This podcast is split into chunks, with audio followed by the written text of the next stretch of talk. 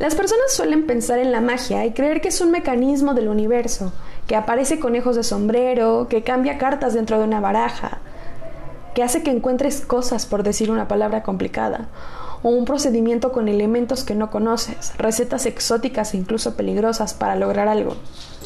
El pensamiento mágico practicado desde este lugar es la confianza a aquello que no podemos ver, entender ni manipular. Sin embargo, la parte peligrosa de este pensamiento es que nos deslindamos de cualquier implicación de responsabilidad y consecuencia de lo que pedimos.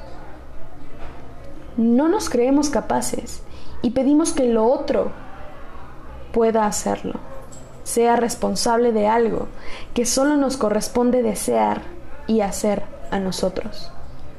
¿Qué pasa si la magia radica en el cambio de perspectiva? Si no es el procedimiento, es la intención y convicción con la que realizas las cosas. Es decir, no que te importe tener ancas de rana y sales de lágrima de sirena, sino recolectar cosas que a ti te signifiquen algo.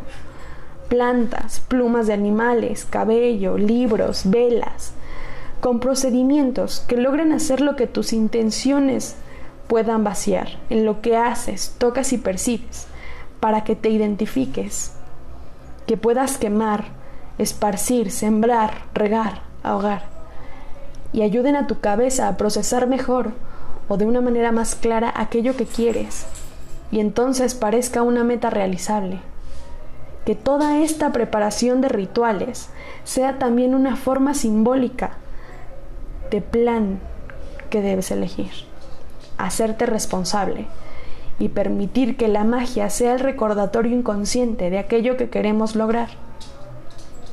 Responsabilizarnos, actuar, permitirnos cambiar.